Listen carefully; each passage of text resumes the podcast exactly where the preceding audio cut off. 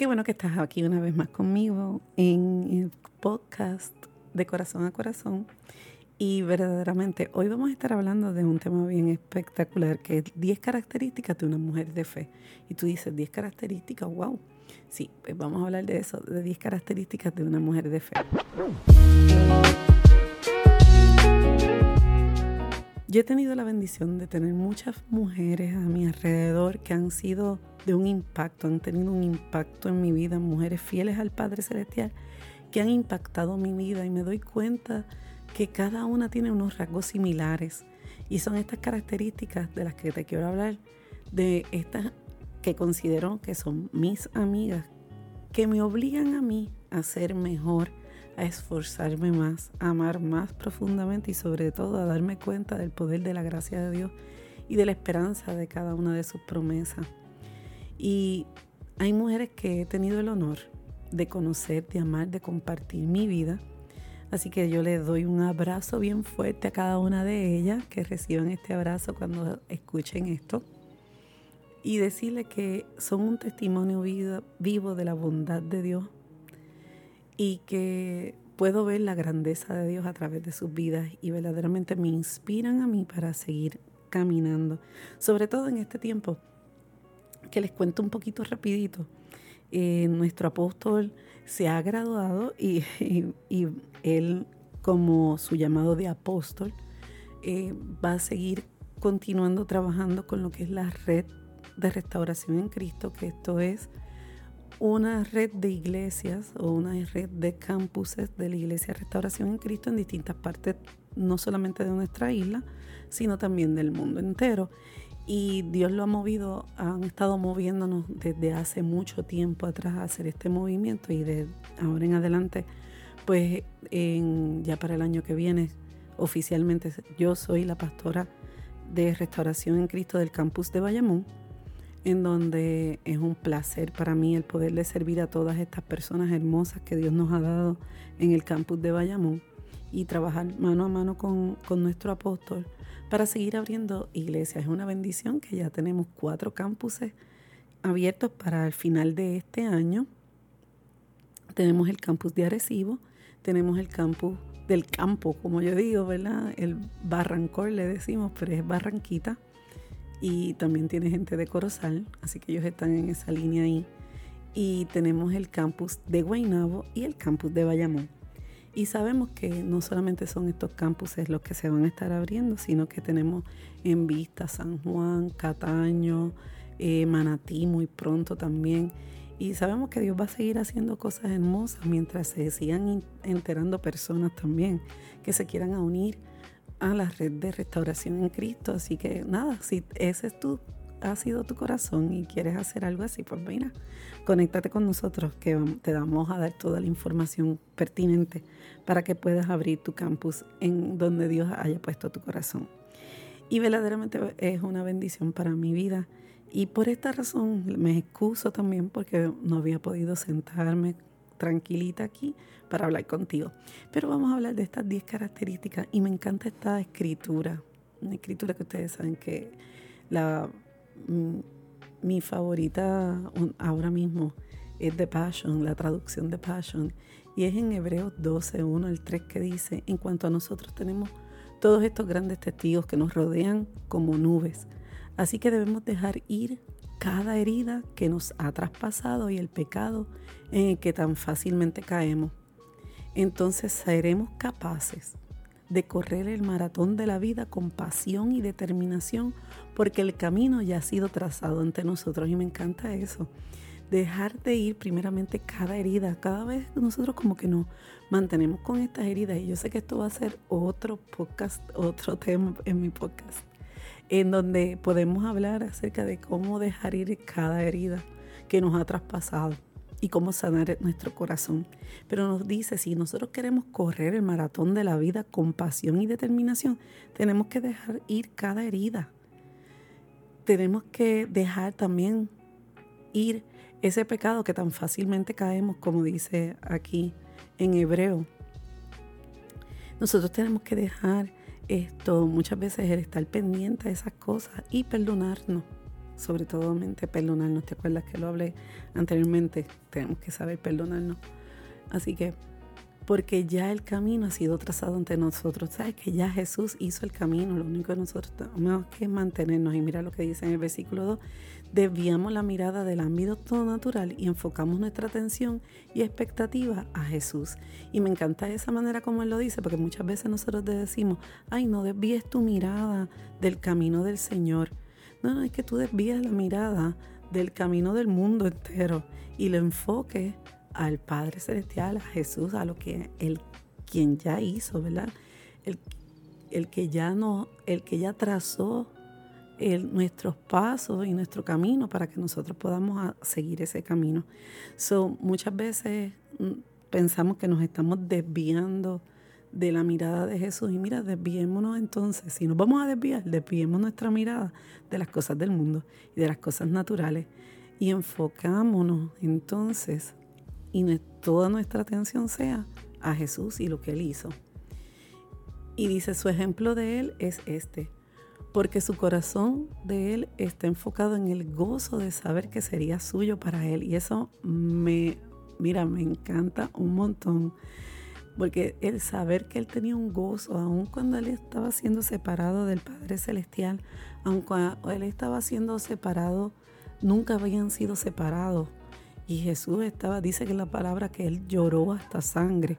Entonces saber que él estaba enfocado, su enfoque y su gozo era porque saber que tú y yo íbamos a ser de él. O él, wow, yo me imagino él cerrando los ojos y viendo todas las caritas de nosotros y él llenándose de gozo, aunque tenía una agonía, porque dice, soportó la agonía de la cruz y venció su humillación y ahora se siente exaltado a la diestra del trono de Dios, es que fue que Él, cerrando sus ojitos, yo sé que Él vio cada una de nuestras caritas, en donde Él decía, y se llenó de gozo al ver tu cara y mi cara. Se llenó de gozo saber que íbamos a hacer de Él. Y eso me encanta. Y entonces dice, así que considere cuidadosamente cómo Jesús enfrentó una oposición tan intensa de parte de los pecadores que se oponían a sus propias almas para que usted no se desgaste ni se derrumbe bajo las presiones de la vida. En otras palabras, mira, hay dos cosas aquí importantes. Uno, que vamos a tener presiones en la vida. Eso nadie lo quita. Vamos a tener situaciones fuertes, pero ya Jesús tiene la victoria y nos dio la victoria. Él obtuvo la victoria para cada uno de nosotros. Y lo otro, me encanta esto, no se desgaste, porque cuántas veces nosotros nos sentimos que nos desgastamos, que nos sentimos como que débiles, como que nos sentimos como que, ay, no voy a poder más. Y no, y, la, y nos dice que no te desgastes, para que no te desgastes ni te derrumbes bajo las presiones de la vida. Así que, ¿qué es lo que tenemos que tener? Estas 10 características como una mujer de fe. Y yo te voy a hablar de las primeras cinco. Número uno, la mujer de fe y la que tiene las características de una mujer de fe, característica número uno es que tiene fuerza increíble. Ella puede resistir una crisis y seguir adelante en su camino con una resistencia implacable. Puede enfrentar barreras y cargas en su vida con tenacidad y gracia. Y yo tengo mujeres a mi alrededor que son así, que no importa lo que esté sucediendo a su alrededor, que no importa lo que los doctores le digan, que no importa, ellas siguen hacia adelante y no importa que en la crisis que estén, ellas las resisten. Y yo lo he visto en distintas de las amigas que tengo a mi alrededor que han sido, mira, fuerza, tienen una fuerza increíble y eso lo que me hace a mí es, pues espérate, en mis luchas de mi vida, en las presiones de mi vida, yo tengo también que ser fuerte, que no me puedo dejar caer. Y entonces me acuerdo lo de Filipenses 4:13, que puedo hacer todas las cosas a través de aquel que me da la fuerza. En medio de nuestra debilidad y cuando nos sentimos débiles, ahí es que el Señor nos hace fuertes, porque no es una fortaleza nuestra, no es algo que tú puedes hacer, es cuando tú totalmente te, te entregas a Él y le dice, mira, con esto yo no puedo. Y Dios dice, tranquila, que yo sí puedo. Vente y Él es el que lo hace.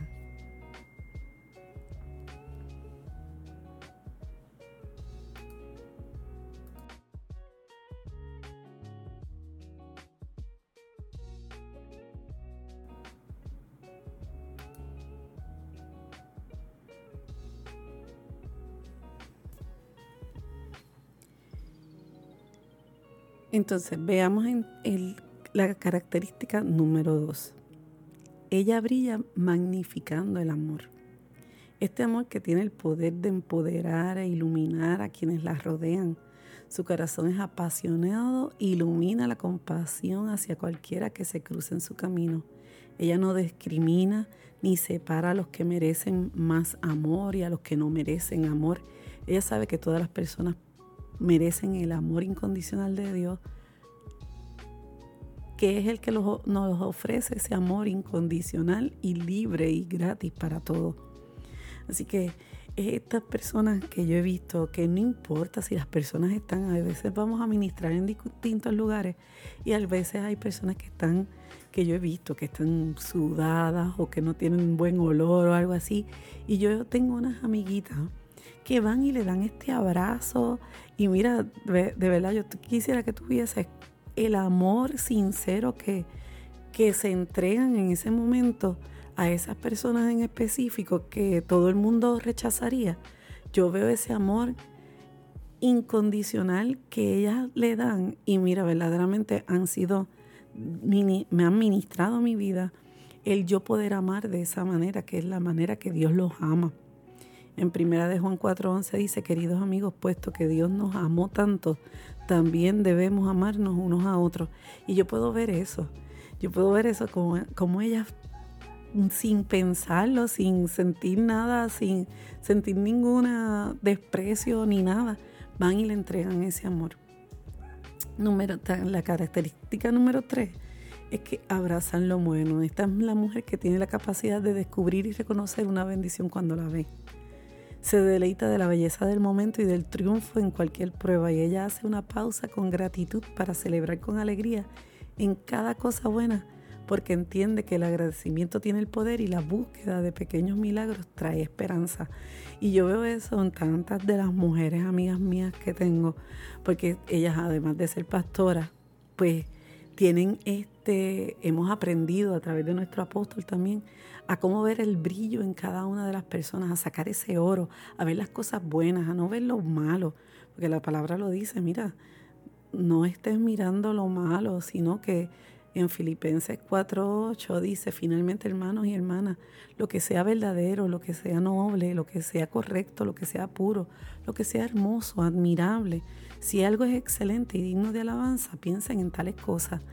Y eso es lo que uno piensa, eso es lo que uno ve de cada persona.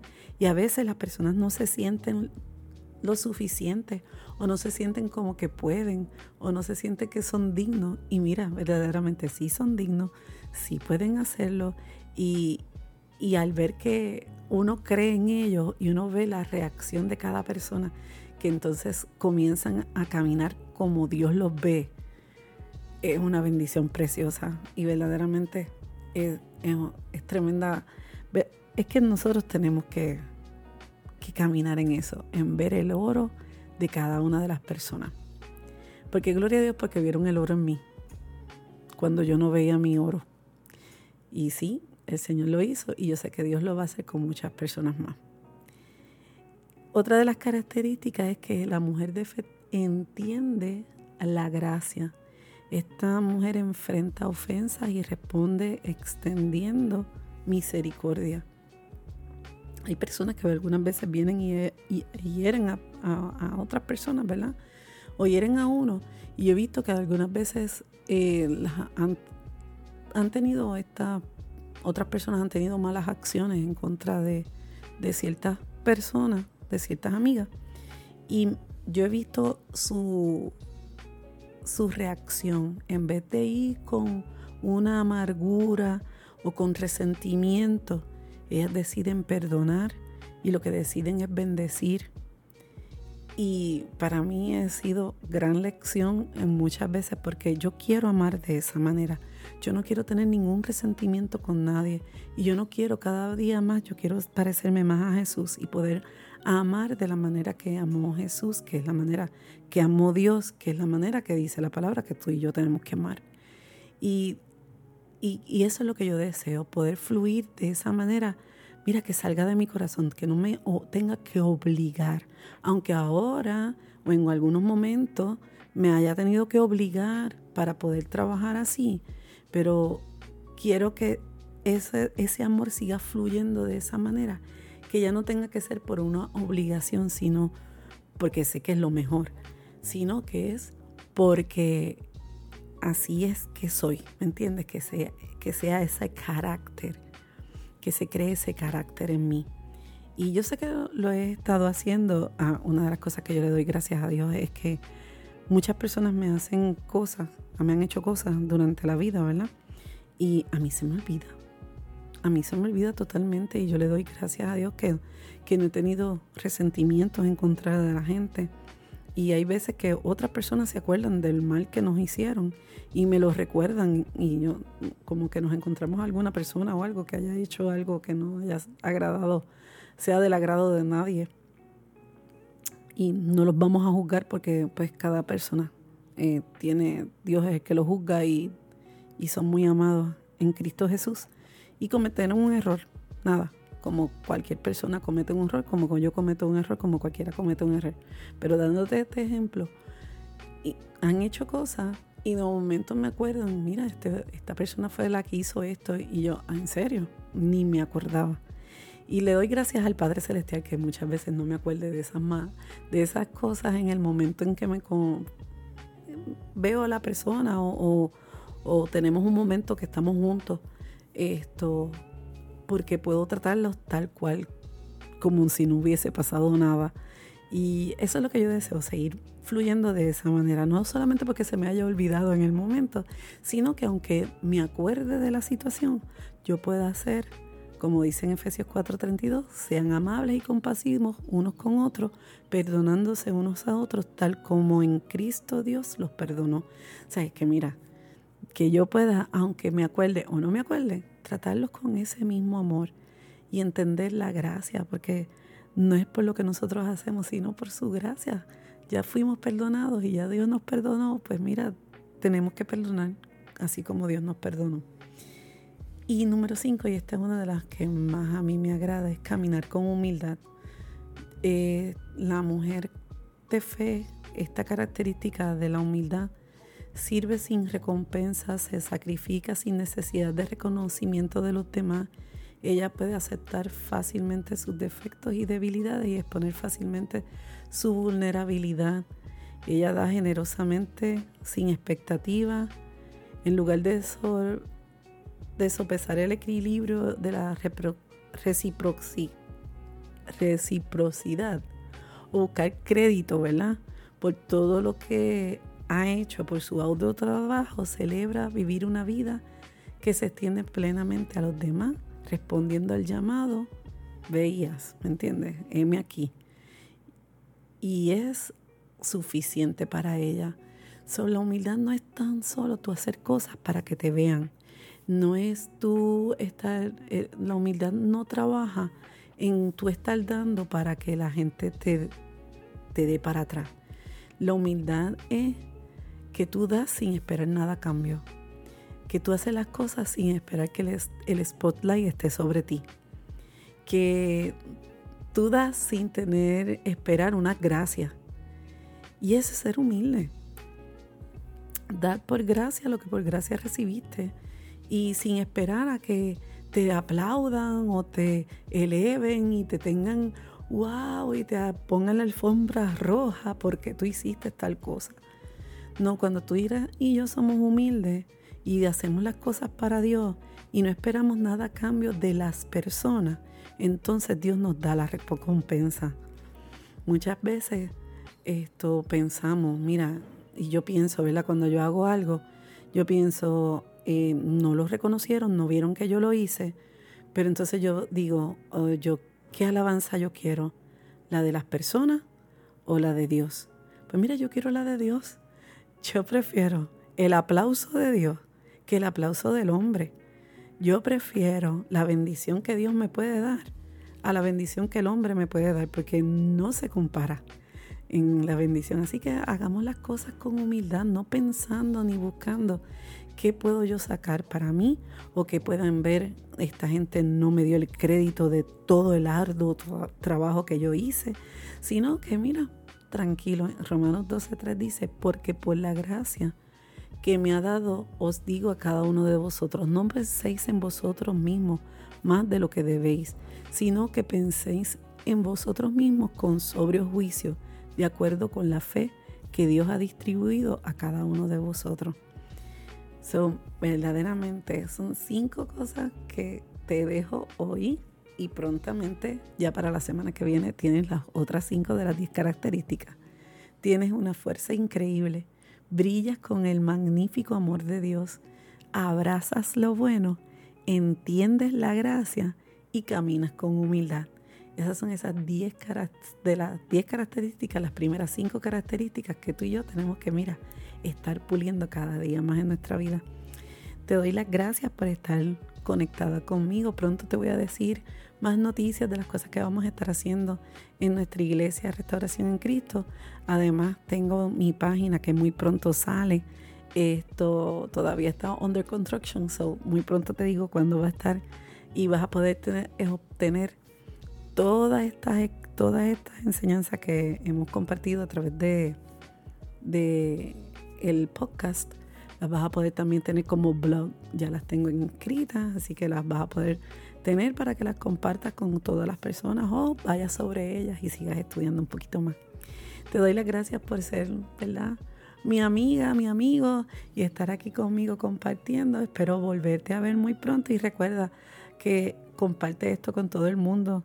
En el nombre de Jesús te lo voy a agradecer. Hasta la próxima.